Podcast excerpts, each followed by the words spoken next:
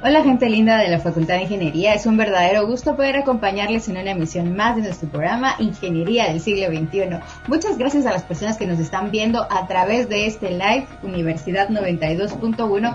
Quiero enviarles un saludo muy cordial y agradecerles la sintonía que tiene hacia estos canales de comunicación de la Facultad de Ingeniería y por supuesto también de Radio Universidad. Un saludo muy especial para todas las personas que nos escuchan hoy a través del Dial 92.1. Un abrazo enorme por formar parte de esta comunidad y hacer que estos contenidos pues lleguen a diferentes puntos de, pues, de, Guatemala. ¿Verdad? Muchísimas gracias ahí donde llega el 92.1. Gracias por hacerse eh, parte de estos contenidos. También quiero aprovechar para agradecer a todo nuestro público internacional, a todo nuestro público que nos escucha en Estados Unidos, en México, en América del Sur, por ahí envío eh, saludos a, a, la hermana república, dirían por ahí, de Nicaragua, de Honduras, también a Sao Paulo, a Colombia, que pues nos han reportado que escuchan este tipo de contenidos, pues también en España, en esta parte de Irlanda, en Alemania. Un abrazo enorme desde la franja radial educativa y cultural de la FIUSAC. Quiero comentarles que ya tenemos a nuestro invitado en esta tarde. Bienvenido, doctor Eduard Guerrero, a este espacio de Ingeniería del siglo XXI. ¿Qué tal? ¿Cómo están? Es un gusto estar en esta franja comunicativa, de nuevo Gracie con usted, eh, hablando de temas súper interesantes, de temas de investigación. Es un gusto estar aquí y, y vamos a la entrevista, que está muy interesante el tema del cual vamos a hablar el día de hoy. Así es, doctor, y de la emoción se me había olvidado enviar y agradecer de parte de la ingeniera Anabela Córdoba, que pues agradece a nuestros oyentes eh, que nos sigan en esta franja radial educativa y cultural. Quiero comentarles un poquito acerca de eh, el tema de hoy. Hoy vamos a hablar acerca de una pregunta que nos hacen cada vez que cerramos la universidad. ¿Y la tesis? ¿Para cuándo? Le dicen a uno, ¿verdad? A ver, me lo decían, y yo decía, ya, ya estoy trabajando en ello, ya, no deje pasar mucho tiempo, porque si no, sí que después se complica. Y el doctor Edward ha estado, recientemente, la semana pasada estuvo compartiendo con alumnos de la Facultad de Ingeniería a través de un live, pues algunas estrategias para poder trabajar en el diseño de nuestro trabajo de graduación. Así que, pues vamos a iniciar un poquito. Eh, yo quería comentarles un poquito también de nuestro invitado. Él nos ha compartido su hoja de vida y me parece pues interesante poder eh, pues compartir con ustedes esta información. Quiero comentarles que no, pues el doctor Edward Augusto eh, Eduard Mario Augusto Guerrero Gutiérrez, pues tiene 35 años, está bien jovencito y tiene un montón de estudios, doctor. Y pues em, actualmente pues está trabajando como profesor interino e investigador dentro de la Universidad de San Carlos de Guatemala. También ha trabajado como jefe de proyectos de mejora de continua investigación en el Pirata SA.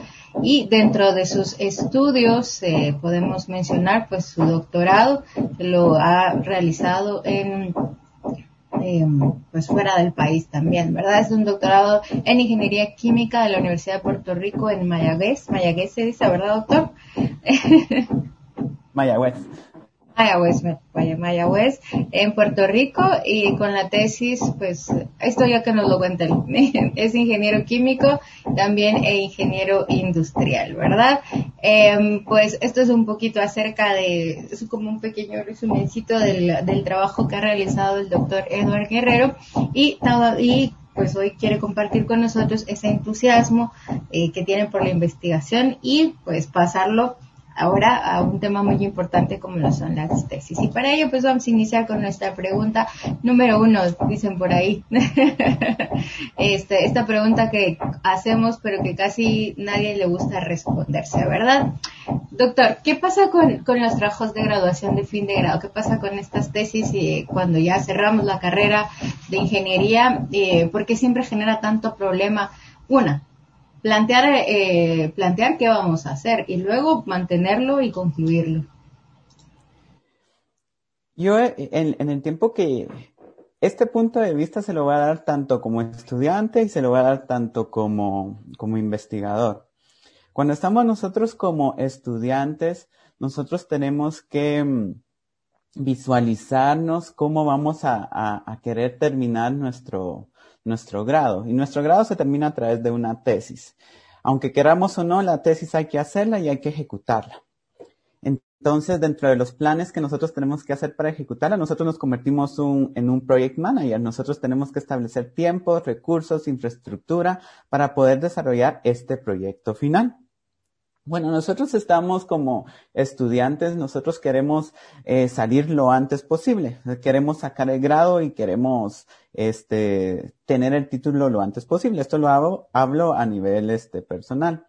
Pero cuando nosotros nos topamos con las revisiones que vienen y los procesos administrativos que tiene eh, y que genera la tesis, a veces no tenemos la motivación ni el em, ímpetu para seguir con el proceso, porque el proceso de elaboración de tesis es algo que tiene que ver con la motivación personal de poder querer y querer terminar ese trabajo de graduación.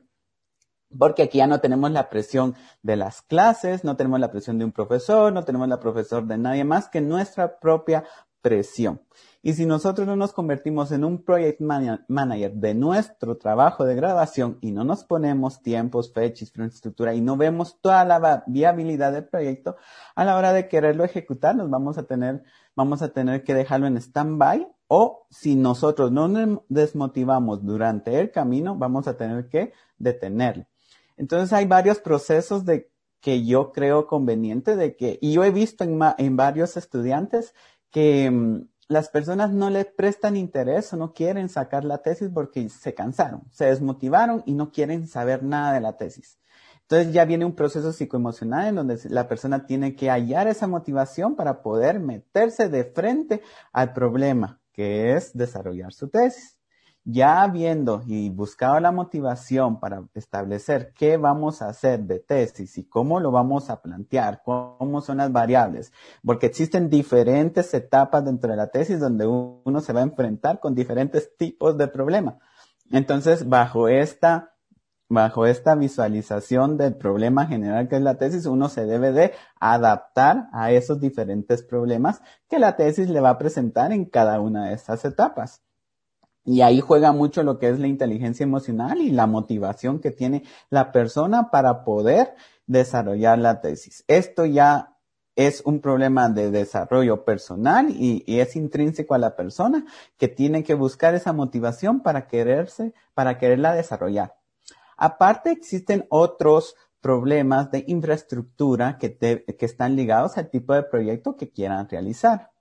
Entonces uno como project manager de su proyecto de tesis, uno tiene que revisar todas esas variables, si hay equipos, infraestructura, em, eh, qué, qué riesgos yo puedo tener en mi, en mi tesis para yo mitigar ese tipo de problemas dentro de mi tesis. Y uno de los factores fundamentales que creo que es el que lo define a uno, y eso me tocó porque ya he hecho tres diferentes tesis, es el asesor. El asesor juega un papel importante en el desarrollo de la tesis porque él es la guía. Uno cuando está perdido en el proceso, si no tiene una guía, no sabe qué hacer. Y si no tiene alguien en qué apoyarse, entonces no va a poder desarrollar una buena tesis y se va a quedar estancado porque no sabe qué hacer. Y en esos casos, uno siempre busca alguna luz que le diga, mira, este, vas por acá, estás mal, vas por este camino, estás bien, o simplemente quiere saber si lo que está haciendo pues va de acorde a que los revisores no se lo puedan votar al final. Y uno de los errores más grandes que he visto durante un tiempo, yo no sé si eso ya se compuso o no, es de que buscan asesores solo para que les firmen. No buscan asesores que realmente les apoyen en el camino de, de elaboración de la tesis y esto hace que los trabajos de graduación sean pobres científicamente hablando y los revisores los rechazan. Y los empiezan a rechazar desde el tema porque no tienen relevancia ni pertinencia. Porque empezamos con un proceso de ambigüedad, no se entiende bien el problema, la redacción está mala. Entonces, de ahí ya el trabajo de grabación empieza a tener deficiencias y nos vemos y nos vamos a topar que al final el trabajo no está bien.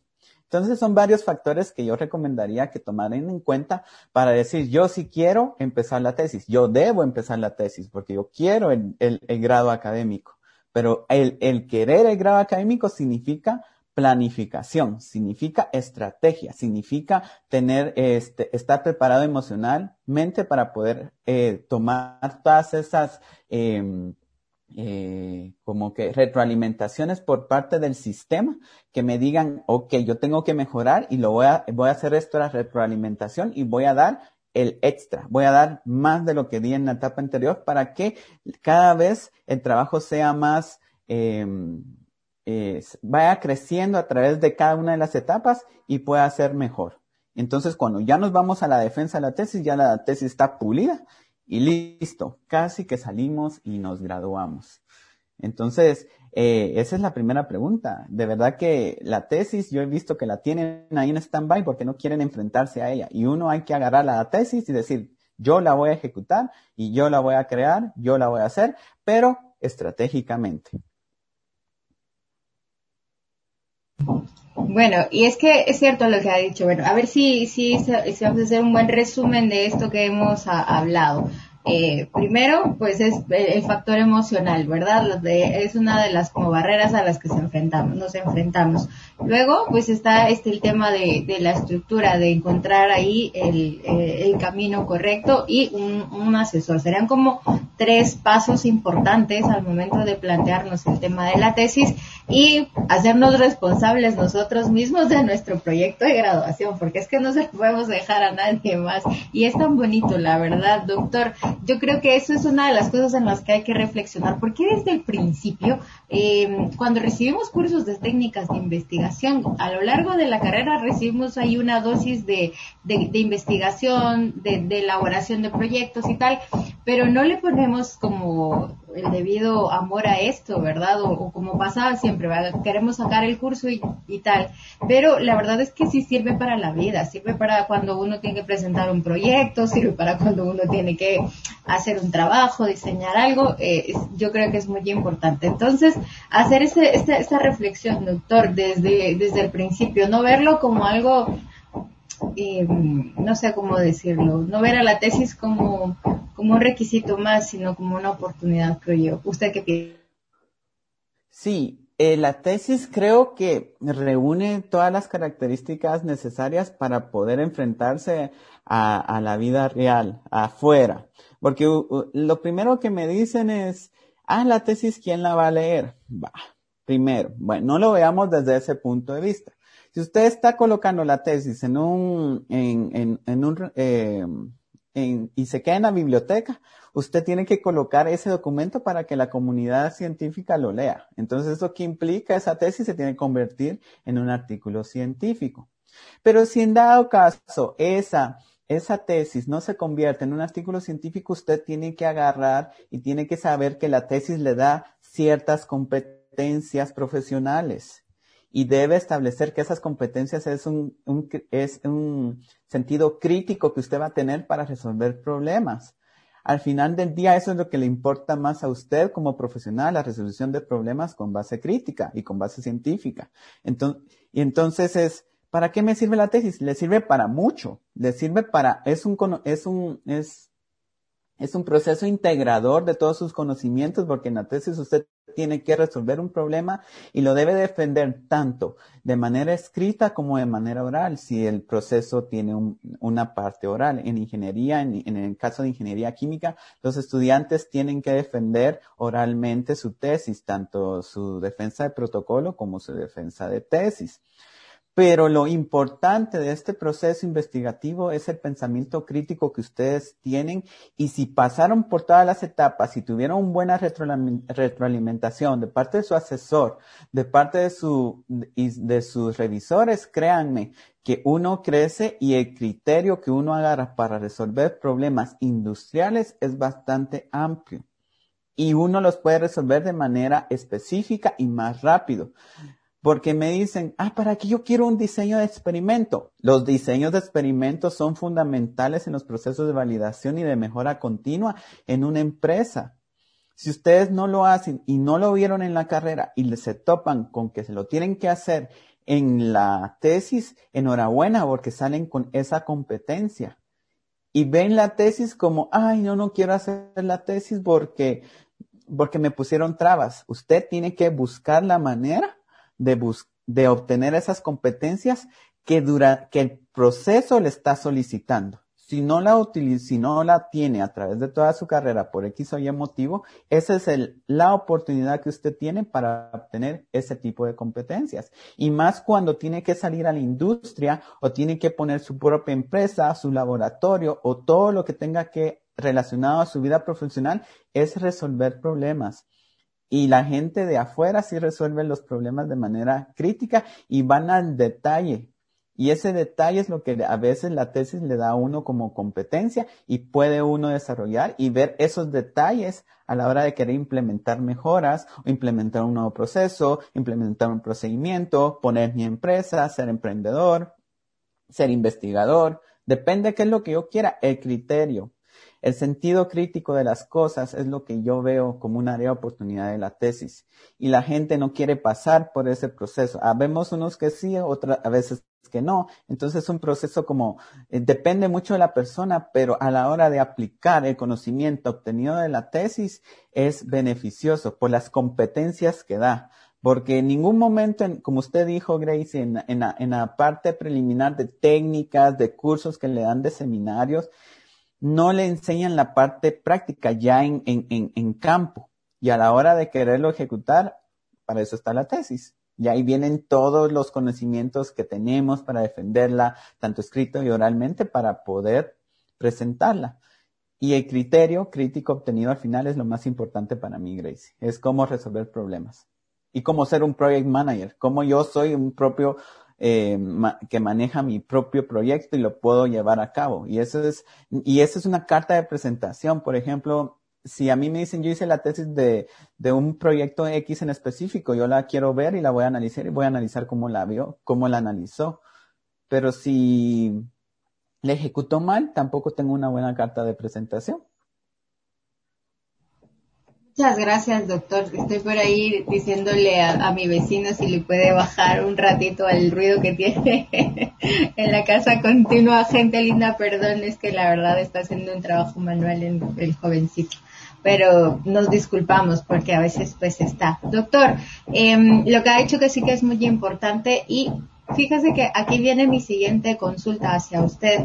Eh, pasa mucho que de repente estamos eh, ante esta interrogante sobre qué hacemos nuestra tesis. Y quisiera que pudiera, pues en este momento, compartirnos cómo lo hacemos más puntual, más delimitado. Usted dijo hacerlo eh, específicamente sobre algo, porque cuando a veces pensamos eh, Sí que es cierto que hemos venido desarrollando una serie de capacidades durante toda la formación en la carrera de Ingeniería Industrial Química o la que elija, eh, pero ya llegados a este punto, eh, no sabemos muy bien cómo, cómo, hacer esto, ¿verdad? Cómo, cómo hacerlo. Yo digo más chiquito porque la verdad es que una vez se piensa que los grandes temas y, y que sí se integran, sí se van integrando a, ese gran, a esas grandes problemáticas, pero ¿cómo lo hacemos más, más pequeño? ¿Cómo lo delimitamos? Esa es la parte fundamental de la tesis. No, y eso, para llegarlo a delimitar de una manera este, específica, nosotros tenemos que tener el apoyo del asesor. Eh, porque nosotros andamos perdidos en el, digo nosotros, ¿verdad? Porque me incluyo, porque a veces uno no, no sabe aterrizar bien las ideas. Eh, eh, y cuando la idea es tan amplia, nosotros tenemos que especificarla. Y ahí, y un problema, les voy a dar este, este caso. Por ejemplo, yo quiero resolver el problema del, del, del medio ambiente pero nosotros tenemos la buena intención de quererlo resolver. Esa es una buena intención. Pero a la hora de querer especificar ciertas variables no sabemos cómo hacerlo. Por ejemplo, ¿qué problemas hay de medio ambiente? Definamos medio ambiente. Hay problemas de la, de la atmósfera, litosfera, hidrosfera. ¿Cuál de esos tres quiero resolver? Ah, bueno, me di cuenta del manejo de residuos sólidos. Ah, bueno, entonces me voy a ir a un proceso de la litosfera. Pero ¿cuál de todos los procesos de la litosfera me voy a ir? Me voy a ir al proceso de eh, manejo de, de, de, desechos sólidos, eh, contaminantes de la corteza terrestre, o vamos a ver este manejo de lodos o metales pesados. Entonces, ahí vamos nosotros delimitando. Y cuando, bueno, elegí metales pesados. ¿Qué de metales pesados quiero hacer? ¿Cuál es el problema? Porque yo quiero resolver, bueno, ya me fui de la parte grande que fue eh, ambiente, luego me voy a la litosfera, luego me voy a metales pesados, pero ¿cuál es el problema en general? ¿Qué yo estoy viendo? ¿Qué yo estoy qué yo quiero ver y resolver? Ah, que existen metales pesados en la superficie de tal, de, de la tierra en tal área de mi comunidad. ¿Y por qué está ese problema ahí? ¿Por qué está eso? ¿Qué solución quiero darle? Y ese tipo de, de, de delimitación es lo que hace que a veces nos perdamos en, en crear, en, uh, en, en delimitar y crear la tesis, porque queremos resolver el problema específico de los, de los metales pesados en la Tierra, pero nos quedamos en el problema de la contaminación ambiental.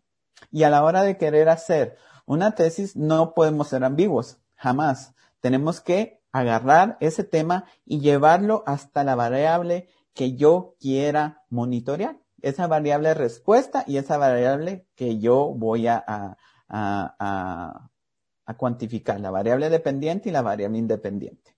A la hora de querer delimitarlo, pues eso es cuestión de cómo el asesor o la persona o el consultor, porque a veces tal vez el asesor, el asesor debería saber, por eso es el, el que conoce del tema, cómo van a delimitar ese problema. Al final del día me he dado cuenta de que a veces los estudiantes están solos en el proceso y vemos que eh, la dirección que toman es como ambigua, se van como en una línea curva en vez de ser específicos en lo que quieren resolver.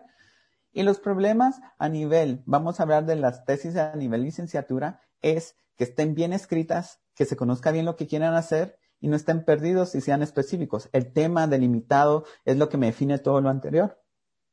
Porque si yo no conozco bien lo que estoy haciendo y no estoy, y no lo, y no logro, logro colocar bien en el papel, que es donde uno se defiende, que es la tesis, entonces no sabemos, viene ese, ese documento y vienen los revisores, lo que van a hacer es rechazarlo de inmediato, porque pueden ser temas muy buenos, hay temas muy bonitos, pero no están ni siquiera bien delimitados y eso, ¿qué es lo que hace? Son ambiguos y al ser ambiguos no tienen por dónde eh, defenderse y son rechazados.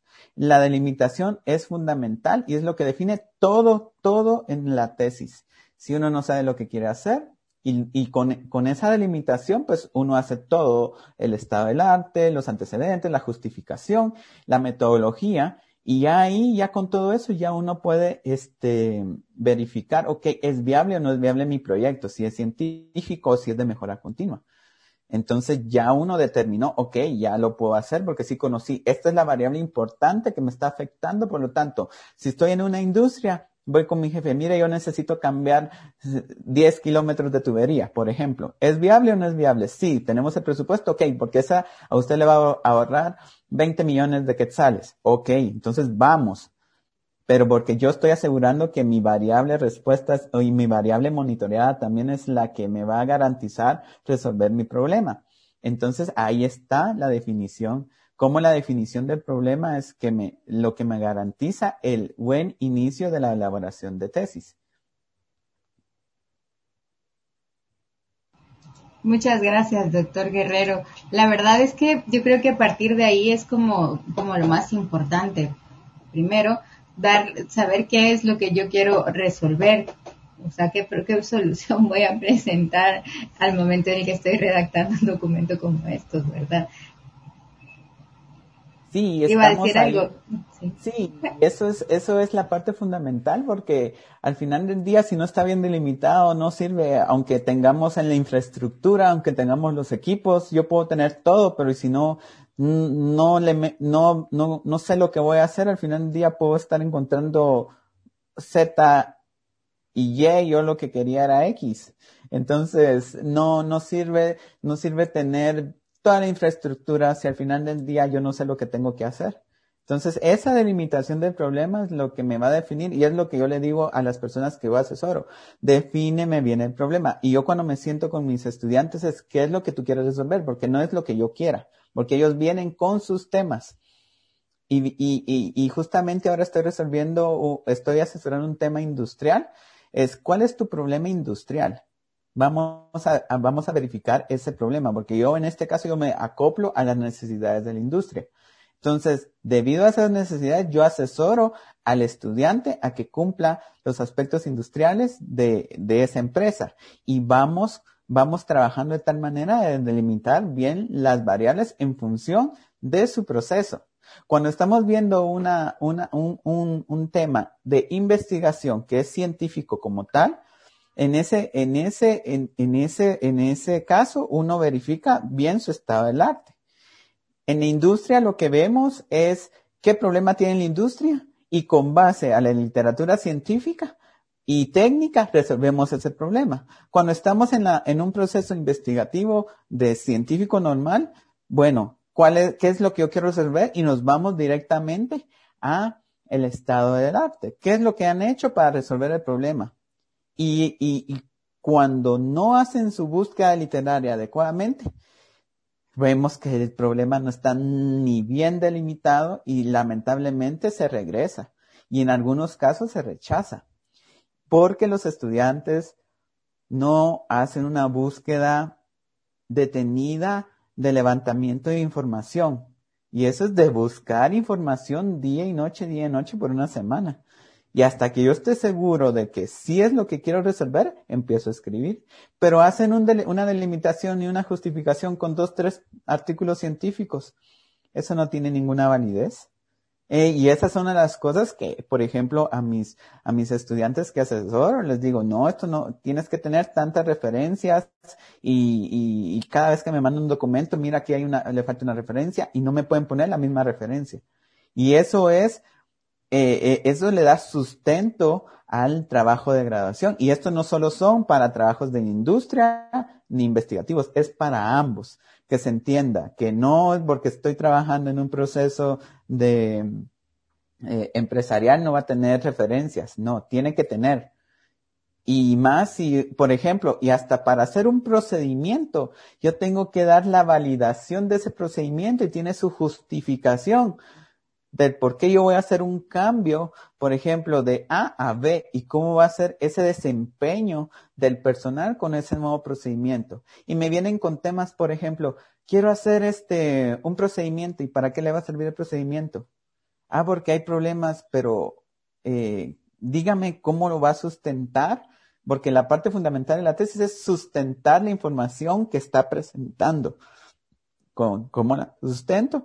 Con investigaciones pasadas, artículos científicos, y yo tengo que ser capaz de decir, con esta nueva metodología yo voy a mejorar tanto por ciento. Y esas son las características de las tesis de ingeniería, que no puede, que tenemos que dar una resolución a un problema. Eso es, eh, por eso, eso es lo que le quería mencionar de la, de la delimitación del problema. Y debe ser hasta las variables dependientes, independientes del problema que yo quiero resolver y ahí veo viabilidad de mi proyecto.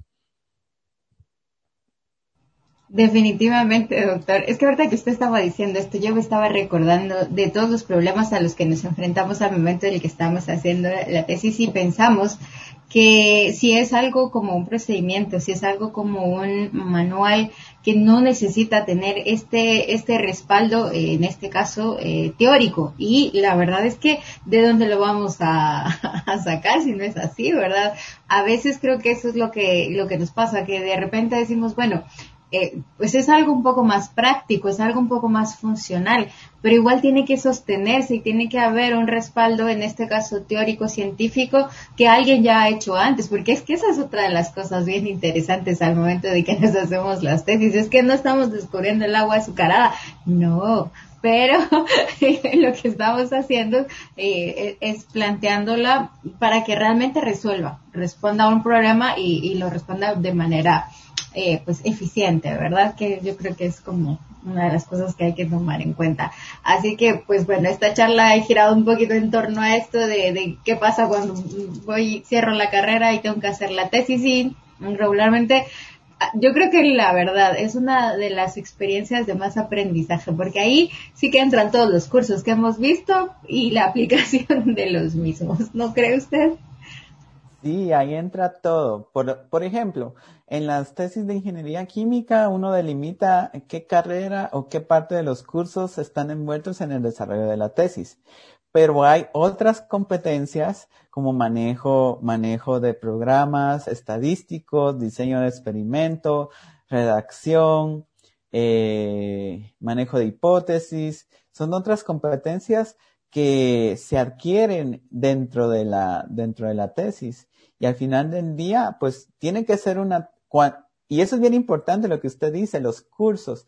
¿Por qué yo tengo que escoger un tema y tiene que estar relacionado a mi carrera, porque con eso yo denoto las competencias adquiridas durante los cinco o cinco años que, son requeridos para una carrera, por ejemplo. Y si yo me salgo de ese, de, de, de esa delimitación, pues yo estoy resolviendo un problema que no corresponde a las competencias que yo debo de demostrar. Y también eso es bien importante porque uno se va, ah, yo quiero, por ejemplo, yo soy ingeniero químico e ingeniero industrial y a veces traen problemas de ingeniería industrial a, procesos de ingeniería química. Y ahí sí no, no son, no, no es compatible porque no tenemos una carrera de ingeniería química industrial. Si fuera algo así, ahí sí, si tuviéramos esta carrera compartida en la facultad, pues ahí sí pudiese resolver. Entonces tenemos que ser bien estrategas con ver cuáles son los, la, la temática que está disponible en nuestra escuela o nuestra facultad o nuestro, o, o, o en, en, donde estemos desarrollando cierta investigación y dirigirnos a resolver una problemática de esa línea en específica. Por eso hay líneas de investigación y nosotros tenemos que resolver esos problemas de esas líneas de investigación. Hay tantos problemas de investigación como mi línea de investigación son eh, membranas biopoliméricas, plásticos y, y ahorita estoy viendo lo que es cemento, por ejemplo. Entonces yo voy a resolver problemas de esa índole pero hay problemas industriales y a esos problemas industriales tienen que estar relacionados con, en caso si es ingeniería química, con ingeniería química, si es en eléctrica, en eléctrica. Si tengo que hacer un conector, pues lo hago. Entonces, esas son las ventajas que, que, que esas son las, las estrategias de buscar temas que van relacionados a mi carrera. Muchísimas gracias, doctor. Eh, bueno, pues la verdad es que hemos hablado allí un poquito de todo, de, de, todo lo que realmente nos pasa al principio, al momento de plantearnos el, tema de la tesis. Y pues yo creo que una de las cosas es como perder el miedo y tomar ahí la, la decisión eh, hay que trabajar mucho, eso no se lo vamos a quitar, definitivamente. Si usted pensaba que no, no hay que hacer, no. Aquí el doctor nos va a decir que no, hay que hacer mucho, hay que leer, hay que trabajar, pero bueno, hay eh, mucha documentación, como les decía, y la verdad es que ahora yo creo que nadie puede decirnos de que no existe información sobre ese tema, porque hay una cantidad de todo el todo el tiempo se está generando conocimiento, se está trabajando en hacer muchísimas cosas, entonces yo creo que sí podemos tener como muy buenos ejemplos y muy buenas referencias. Usted mencionaba el tema de las variables, el momento de, de presentarse, ¿verdad? Que yo creo que es una de las cosas que que, también luego de delimitarlo si, si realmente uno responde o no a, lo que está haciendo, si lo deja.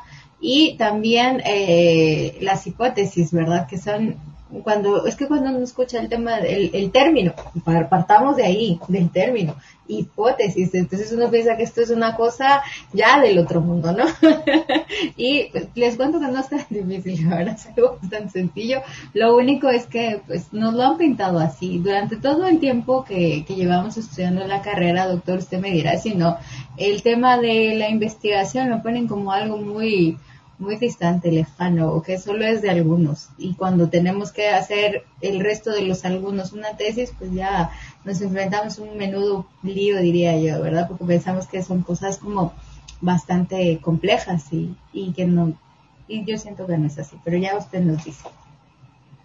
Sí, la investigación, ahí sí le digo, no es de algunos, es de todos. Todos desde el inicio de la carrera, cual sea que sea su carrera, ya empezamos a ver manejo de, de, hipótesis, pero no nos damos cuenta. En el laboratorio, en los laboratorios, o por ejemplo en el área de, de comunicación como la suya, es, ¿le gustará esto a mi, este tono de voz a mi, a mi radio escucha?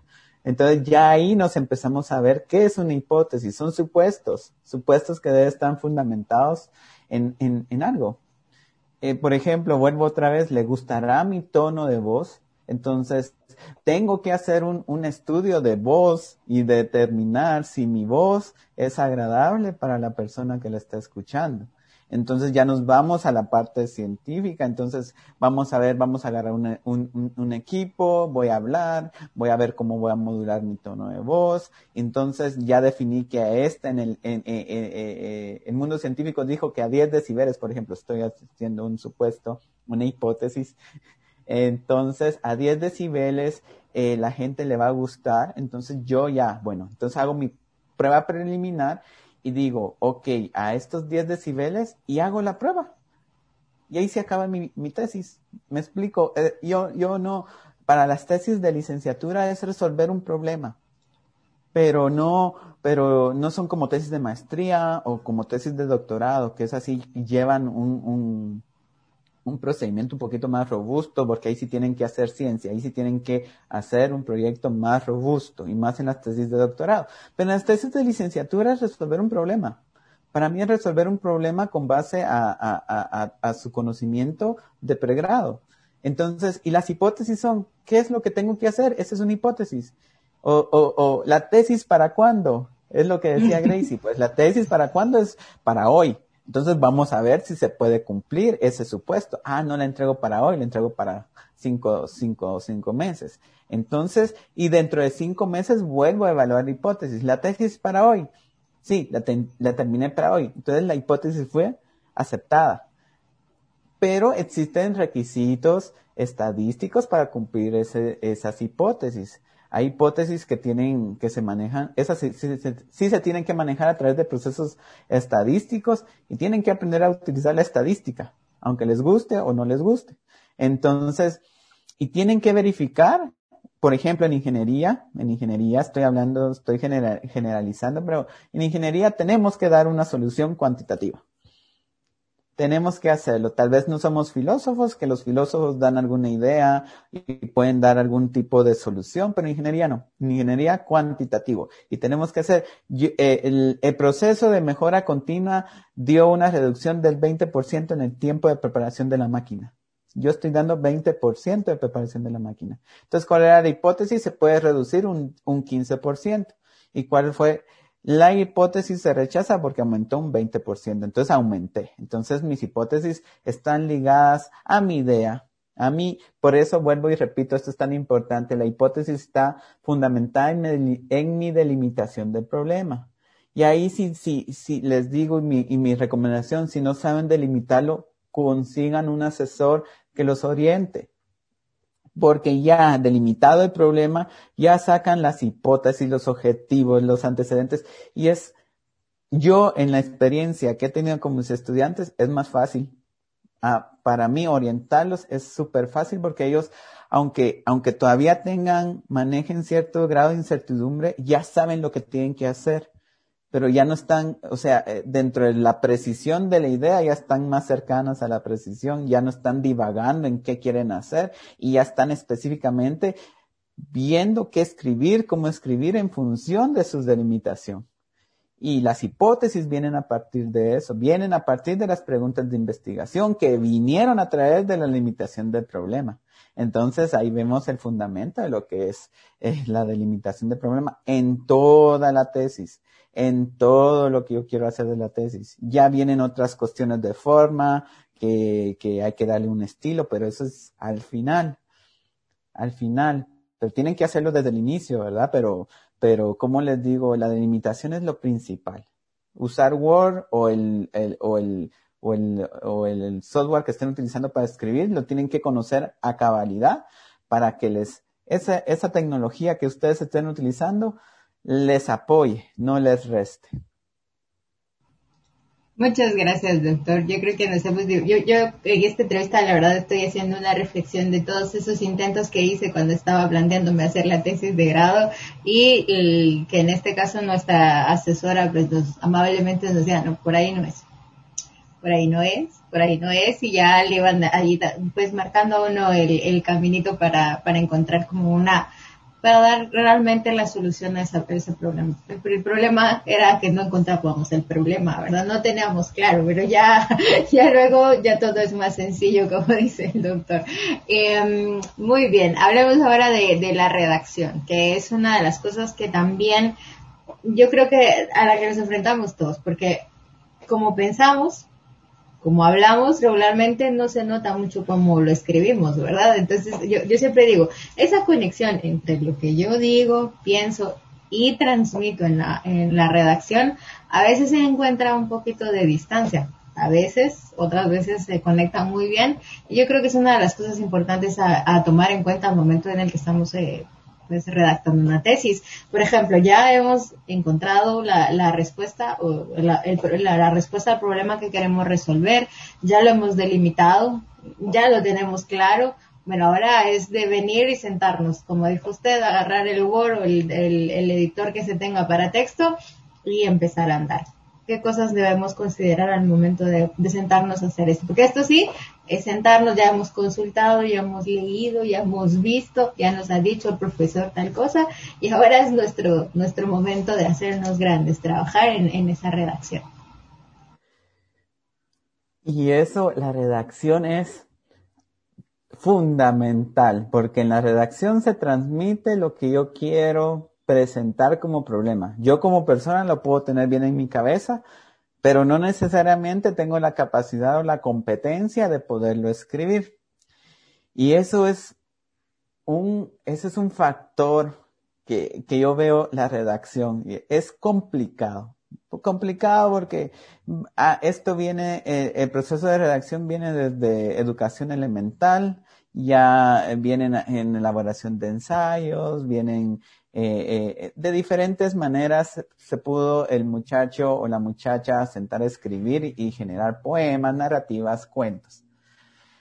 Pero lo que me he topado con las redacciones de que a veces escriben cuentos, está bien, pero la escritura de un documento de tesis, por ejemplo, en ingeniería, no tiene esa narrativa que de mucho adorno es precisa y exacta. Yo creo que esto es para todas las tesis, por, lo menos de las tesis del área científica tecnológica. Voy a hablar sobre eso porque desconozco mucho de, las de social, de ciencias sociales. Pero las de ciencias tecnológicas son precisas y son exactas y no tienen adorno. Eso de adorno me refiero a que de que tienen tantas palabras ahí para decir, por ejemplo, el, el carro es rojo, lo adornan de tantas maneras para decir el carro es rojo. Entonces, mi, mi recomendación es de lo, de, de lo que yo he leído y lo que yo he aprendido es de que se redacta en forma activa y ¿Qué es eso? Sujeto, verbo y predicado. No de forma pasiva. Se escucha, por ejemplo, vamos con la oración. El carro es rojo. Se entiende directo. Eso es de forma activa. Pero el rojo es el carro. Cuesta entenderlo. Y más, si, si está escrito, se cuesta entenderlo aún más. Entonces, se debe de escribir en forma ah, activa. Sujeto, verbo y predicado. Y si hay muchas comas en un párrafo, ese párrafo, ese párrafo está mal escrito, ¡pum! se elimina. Porque puede existir una manera más fácil de presentar la idea. Y generalmente, en mi experiencia, así pasa. Cuando yo veo, estoy viendo y, eh, a mis estudiantes y tienen muchas comas y tiene un párrafo de cinco o seis líneas, eso no, no, no, ya de por sí está mal escrito. Y yo lo que hago es agarrar la idea principal del párrafo y les digo, ok, si hay muchas comas, esto se tienen que eliminar. Hay que buscar y se tiene que hacer más corta eh, el contenido que estoy buscando. Debo de utilizar conectores lingüísticos. ¿Y eso para qué me sirve? Para mantener el hilo conductual de mi historia. Yo estoy, yo estoy colocando una historia en la introducción pero pasan de un tema al otro y yo, pero porque si aquí me está hablando de, de, los contaminantes industriales y aquí me está hablando de otra cosa, qué, ¿en qué momento se trasladó de una idea hacia otra idea? Entonces, uno de los principales problemas es que no se conoce, no se hace un croquis, un mapa de las ideas que yo quiero presentar a mi lector, a mi lector. Yo no estoy escribiendo para mí porque yo sé lo que yo estoy haciendo, yo estoy escribiendo para alguien más. Y esa persona tiene la tiene que tener la capacidad de entenderlo fácilmente. No voy a escribir difícil. Si es difícil, pues entonces este, tengo que buscar la manera de presentarlo y no por escribirlo de manera ambigua está bien. No, la ambigüedad no es aceptable en, un, en una tesis de grado, ni la vaguedad. La vaguedad es la falta de claridad de una idea y más cuando está escrita. Entonces, uno debe de evitar la vaguedad, la ambigüedad y la generalización. Y esos términos es lo que le va a llevar al éxito a escribir en, la escritura. Y cómo, ah, y yo se los digo por mi experiencia, cómo yo sé que algo está bien escrito, porque leo N artículos científicos. Ustedes tienen que leer, tienen que leer, tienen que leer. Y si les gusta cómo escribe cierto autor, agarren esos, agarran esos, eh, esos comunicados o lo que sea y lean cómo lo escribió. Y ahí van a aprender, eh, aquí está el verbo, aquí está el sujeto, no sé qué, qué conectores son los que usan. Y, y literalmente, eso es lo que hace que ya tenemos la idea, como lo dijo usted, Gracie pero si no la sabemos plasmar en el documento al final del día, está malo también. Está erróneo, porque no tenemos que escribir como, como, como pensamos. No, aquí sí tenemos que escribir de manera, ¿y eso qué nos hace? La literatura, leer.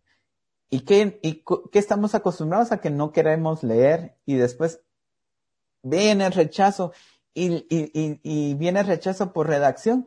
¿Y solo por redacción me lo van a rechazar? Sí. Hay, hay probabilidad de que sea rechazado por redacción porque no se entiende lo que usted quiere colocar. Pero entonces, ¿por qué viene eso? ¿Dónde, dónde está el primer filtro? ¿Dónde está el primer filtro que yo? El primer filtro soy yo, el redactor.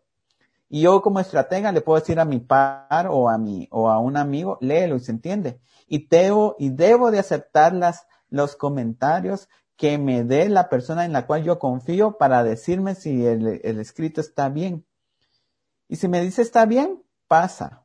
Pues ya se lo doy a mi asesor. Si mi asesor lo pasa y me lo rechazan después, es que pasó, ¿verdad? Entonces tengo que ver y generalmente no, generalmente no se entiende bien la idea de cómo está escrito el documento.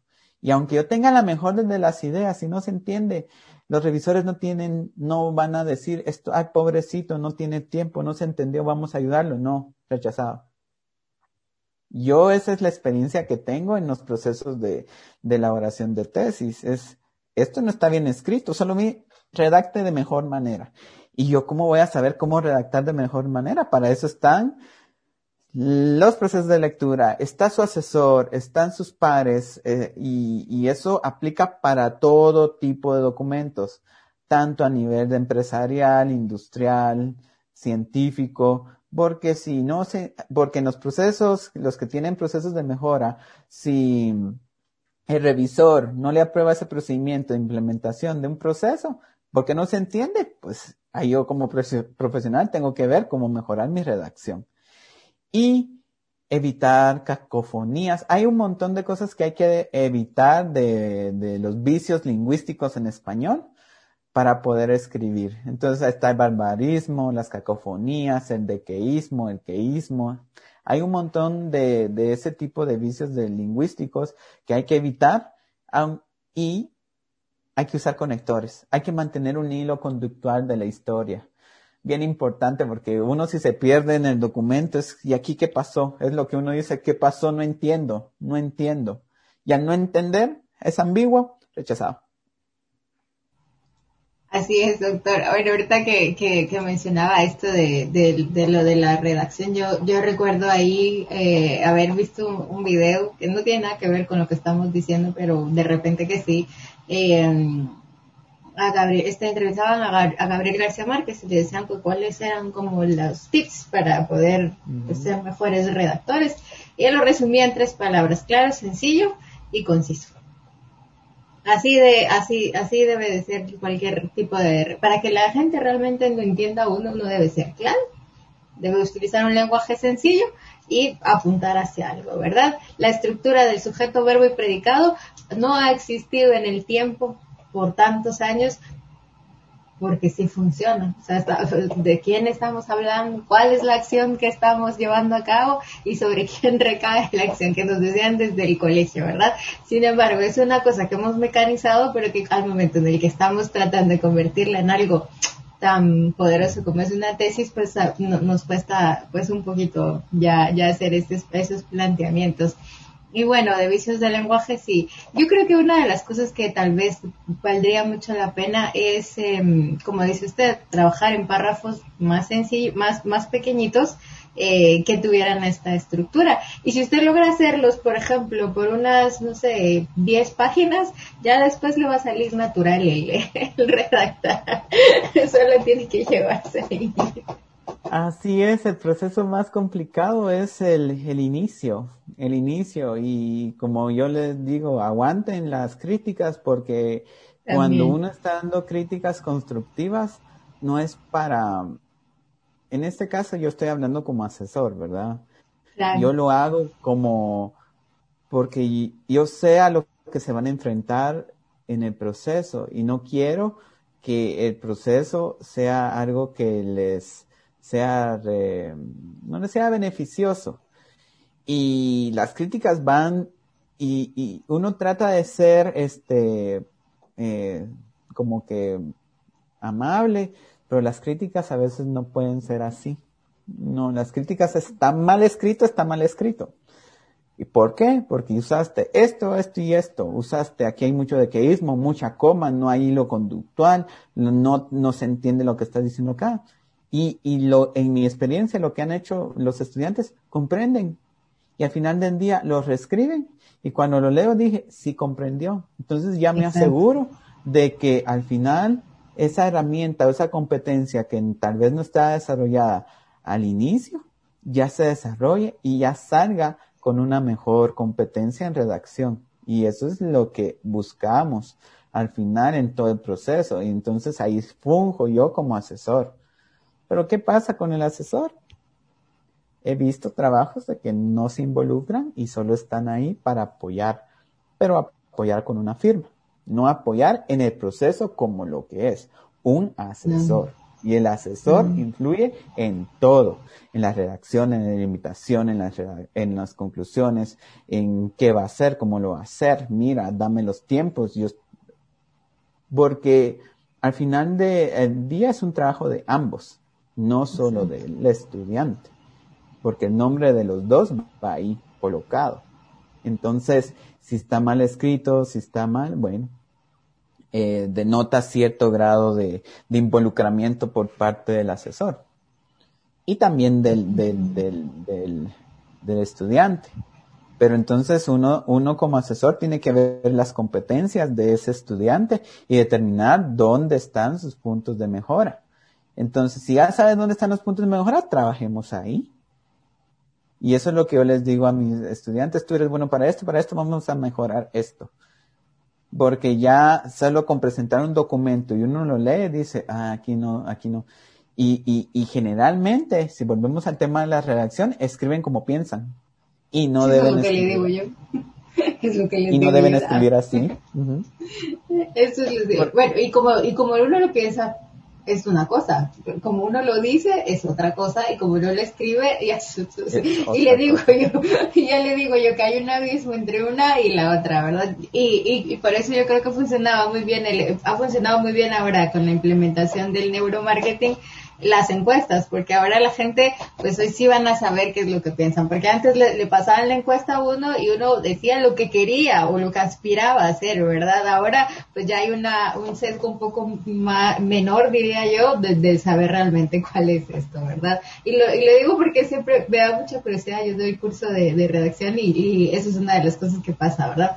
La gente sabe muy bien defender sus ideas, pero al momento de plasmarlas en un papel sí que encuentra muchísimo, muchísimo lío, la utilización de gerundios, de lo que usted mencionaba, ¿verdad? Eh, la cacofonía al momento de que uno está escribiendo. Y pues son cosas que, que nos, se mejoran solo con la lectura. En este caso, la lectura de artículos científicos, la lectura de sus novelas, de sus series, de lo que sea, hasta del manga, les digo yo que les funciona leerlo. Pero lo importante es que, que, leamos todo lo que llega a nuestras manos. Doctor, el tiempo se nos va a ido volando en esta entrevista conversando con usted. Así que pues vamos a poner ya como una conclusión a, la entrevista para poder concluir pues este espacio. Bueno, en el, a todos los estudiantes o todas las personas que están en su proceso de la tesis, eh, metan mano, make it happen, como dicen, haz que suceda. Las yo estaba escuchando uh, un, un, un tema ayer justamente de dar siempre el 100% de nuestra capacidad, de nuestro, de nuestro empeño para poder desarrollar algo y más cuando es algo beneficioso para nosotros y la satisfacción de haber terminado culminado un grado académico y a veces los estudiantes se quedan por solo la tesis y no es como muy agradable. Yo los invito a que pongan como prioridad el desarrollo de su tesis y busquen personas, busquen infraestructura eh, para desarrollarla. Es, esa motivación tiene que venir de nosotros porque esto es un beneficio para nosotros, para uno mismo. Y al final del día, la satisfacción se la lleva uno. Eh, eh, busquen personas que los apoyen y metan mano, hagan que suceda y gradúense, que al final del día es lo que, que, que, es lo que nosotros buscamos como asesor y como, como universidad queremos sacar los mejores profesionales. Muchísimas gracias por su tiempo y haber compartido con nosotros en, este espacio Ingeniería del siglo XXI. La verdad es que hemos hecho, yo creo, una reflexión bastante, bastante introspectiva sobre por qué a veces nos cuesta plantearnos el tema de la tesis y lo que sí es muy cierto, doctor, no hay que dejarlo al tiempo. Eh, usted que nos está viendo, que nos está escuchando, entre más rápido da el paso para poder hacerlo, si ya cerró eh, o está por cerrar, que puede ir haciéndolo incluso ya en, sus últimos eh, años, ¿verdad? Y cuando cierre, pues ya puede tener un buen, una buena parte del trabajo de grabación avanzado, aunque a veces dicen, no, pues el tema de los cursos, que cuando uno está en cierre está a tope con todo, pero pues bueno, ahí puede ir avanzando. No lo deje al tiempo porque ya luego uno se involucra en otras cosas y se va enfriando esto que tenemos tan fresquito como es haber, el haber cerrado. Y el doctor no, no me dejará mentir que si yo dejo pasar 5 o 10 años, ya luego mm, mm, pues me cuesta un poquito más, que no, que no es imposible para nadie obviamente, pero sí que nos, nos va costando, ¿verdad? Incluso estas cosas como la redacción, como la delimitación, se vuelven un poco más complejas al momento de que dejamos pasar el tiempo cuando no cuando estamos eh, haciendo una tesis, ¿verdad? Así que la invitación es la tesis para cuándo, pues para allá, digo yo, ¿no, verdad, doctor? Para allá, no hay que dejarla, no hay que dejarla al tiempo, como usted dijo, hay que meterle manos del inicio y, y hay que meterse. Y la tesis puede ser más dificultosa que todo un curso, que todos los cursos. Así que ánimo en desarrollarla y, y para adelante. Hagan que suceda. Sí, esa frase me gustó muchísimo. Y bueno, vamos a despedir esta entrevista y tenemos aquí la sugerencia del doctor. A ver, doctor, ¿qué vamos a escuchar hoy para cerrar la entrevista de, de nuestro programa de radio? ¿Cuál es su sugerencia musical para dejarla ahí y despedirnos como siempre, con toda la actitud positiva. Quiero aprovechar aquí también en lo que usted se piensa el, tema musical, doctor, eh, agradecer mucho a Alejandra Acevedo, a la licenciada Alejandra Acevedo y al licenciado Sergio Reyes, que hacen posible que estos contenidos estén puntualmente puestos ahí en Radio Universidad, tanto en el Facebook como en, eh, en el Dial 92.1. Muchísimas gracias también ahí a nuestra eh, diseñadora que nos hace unos artes preciosos para la, para la promoción de este tipo de programas y de contenidos. Y a usted, amable oyente, de verdad nos conmueve y nos llena el corazón saber que nos ven, que nos siguen, que nos escuchan, que nos comentan, que nos reaccionan eh, los diferentes programas y propuestas que traemos para ustedes. Hoy sí, le dejamos entonces el, la decisión más importante de la entrevista. Son mentiras, doctor. No, no, no, pero ahí eh, tenemos aquí Spotify y me dice usted cuál es la canción que con la que vamos a cerrar la entrevista. Hoy sí me agarró en fly y me dicen siempre al momento en que les hago esta, esta pregunta. Pero ya lo encontré. Quiero algo de Aerosmith. De Aerosmith. Vamos, vamos a escuchar Aerosmith. ¿Cuál canción quiere de Aerosmith, doctor? Dream On. Dream ah, aquí está de Aerosmith, ¿verdad? Ah, sí, aquí lo tenemos listo. Muy bien, como siempre, esa vena rockera a mí me encanta, de, es típico de ingeniería, diría mi hermana. no, que no, que no, que sí hay, hay, hay, aquí convergen muchísimos géneros, la verdad. Aquí estamos con su canción. Eh, la teníamos aquí hace dos minutos, no sé qué ha pasado con esto, pero ahora lo, lo vemos. Mientras usted pues puede irse despidiendo, doctor, del, del, de nuestra entrevista de hoy. Estamos acá. No sé por qué me ha dejado, me ha dejado esto de, de no me ha dejado poner la canción. Pero bueno, doctor, y si podemos ahí. Pasen muy, es un gusto eh, compartir con ustedes a toda la comunidad de ingeniería y a todo y e universitaria en general. Los invito a que sigan escuchando nuestras cápsulas informativas. Vamos a tener varias eh, en el transcurso del año de parte de la Unidad de Investigación y Desarrollo Tecnológico de la, de la Escuela de Ingeniería Química. Nos vemos. Miren a la que yo. Miren que yo he hecho mal la tarea, que no hemos dicho esto del doctor, pero aquí está. Doctor, su canción por acá, ahora la vemos. Y les agradecemos muchísimo, la verdad, el, que hayan compartido con nosotros este espacio. Doctor, esta es su casa. Ya sabe, más que bienvenido. Vamos a atender muchos más programas con ustedes aquí.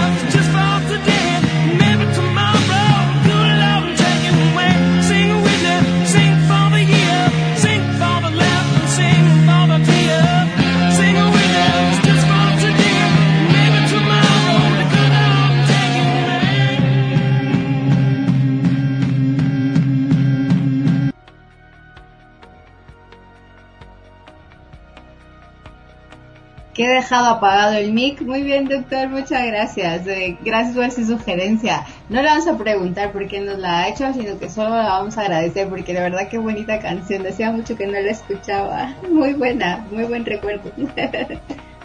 Va de acorde a hacerlo, hay que hacerlo, sueña, hay que hacerlo. Y eso es, para la tesis. Pasen buena tarde, entonces.